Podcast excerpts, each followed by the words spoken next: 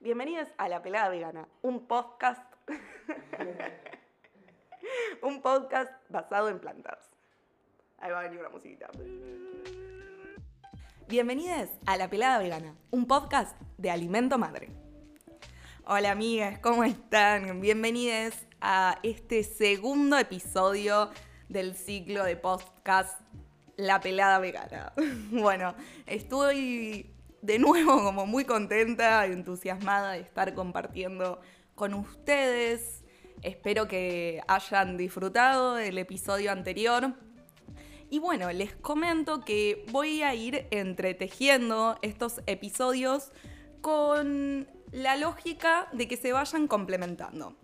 Entonces, hoy eh, les voy a traer información como siempre, teórica, práctica, en base a lo que fui viviendo, en base a mis procesos, les voy a hablar sobre alimentación consciente. Y centralmente, ¿por qué lo hilo con el capítulo anterior de veganismo? Y es porque siento que a veces se deslizan como si fueran sinónimos. Mm, y no es así. A ver, vamos a empezar por esa cuestión entonces. Para esto, primero antes que nada, a quien no escuchó el capítulo anterior sobre veganismo, les recomiendo que primero lo haga y después venga este. Porque voy a dar una definición muy corta, ya que no puedo estar hablando todo el tiempo sobre veganismo, aunque me encantaría hacerlo. Vamos a irme echando de a poco lo ya trabajado, ¿sí? Entonces, el veganismo es una postura ético-política antiespecista que propone dejar de explotar a los animales para satisfacer nuestras necesidades humanas. ¿sí? En diferencia, la alimentación consciente es una herramienta de reflexión e introspección que nos lleva eh, a cuestionarnos nuestros hábitos, nuestras prácticas cotidianas en torno a la comida. Entonces, ¿Pueden complementarse? Sí, claro, y es a lo que apunto desde mi proyecto, desde Alimento Madre. Pero ¿puede ir cada uno por su lado? También. Por ejemplo, nosotros podemos ir al supermercado y comprar una galletita ultraprocesada, damos vuelta al paquete, no, tiene no contiene ningún ingrediente de origen animal. Ok, es vegana. Ahora, ¿es alimento? ¿Es algo que nos va a nutrir? No no señores. en contrapartida, por ejemplo, podemos consumir ghee, que es manteca clarificada y que para un montón de personas es algo nutritivo, sin embargo, es de origen animal. Entonces, con este ejemplo y con esta pequeña introducción, vamos a ir bien de lleno a qué es alimentación consciente, ¿no?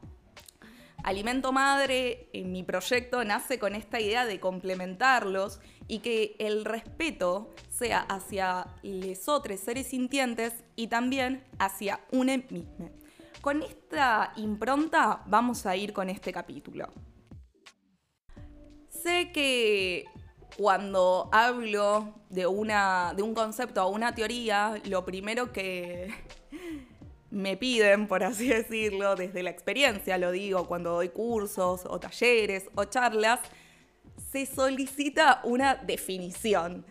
Lamento decirles que en este caso no vamos a tener un concepto cerrado, ya que es más bien un camino constante de repreguntarse cómo me estoy vinculando con el alimento y que va a tener muchísimas respuestas acerca de mí misma.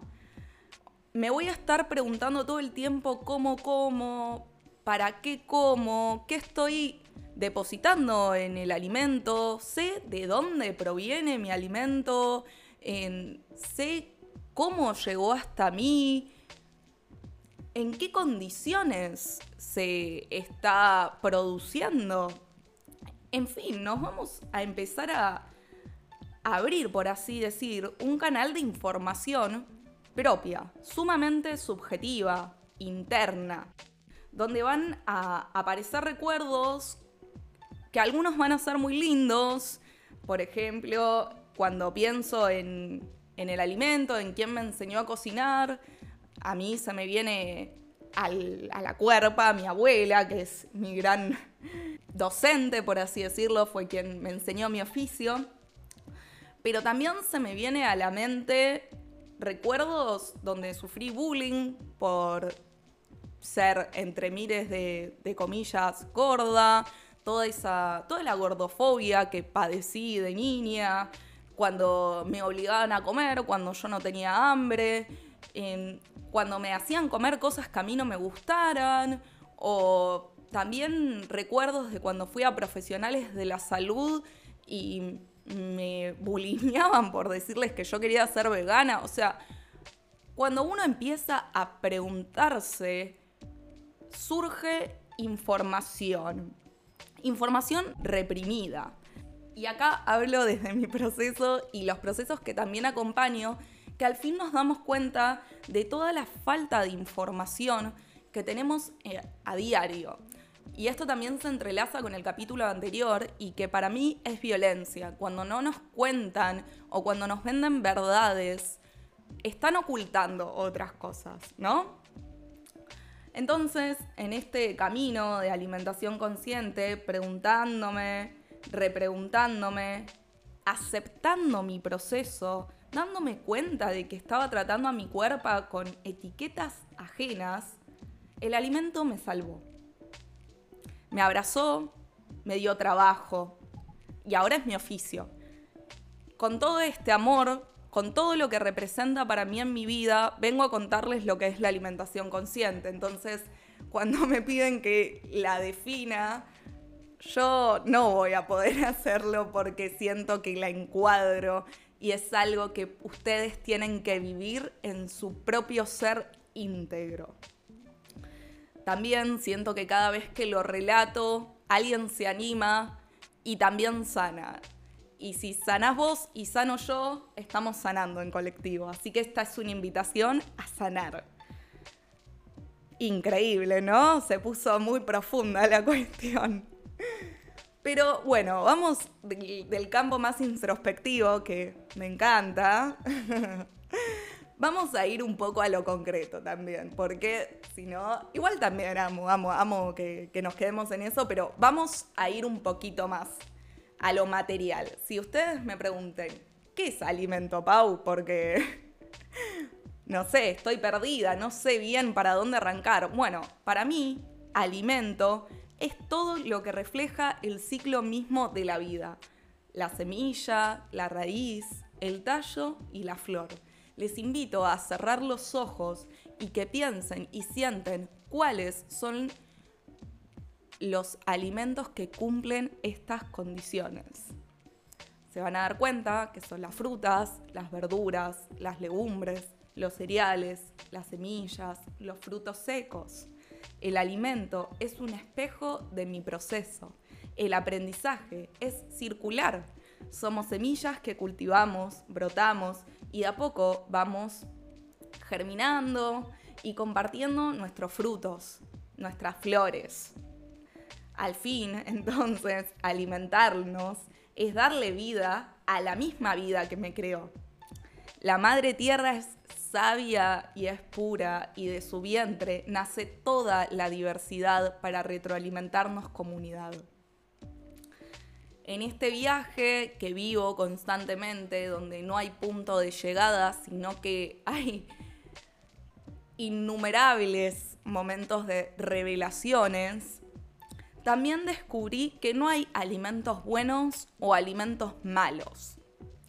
Acá vino a, ayudarme a, derribar este mito, el ayurveda, que es una ciencia milenaria cargada de sabiduría ancestral de la India, en, la cual voy a desarrollar en otro episodio porque tengo muchas ganas de hablar, estoy sumamente enamorada de esta, de esta manera de vivir también pero vamos a ir más adelante. Hoy simplemente voy a traer un concepto que me interesa, que es como esta ciencia ve al ser humano como un microcosmos, formado por los elementos, el fuego, el aire, la tierra, el éter y el agua, todos mezclados, combinados de diferentes maneras en un cuerpo. Cada une es un ser único y eso es también un reflejo del cómo está formado el macrocosmos.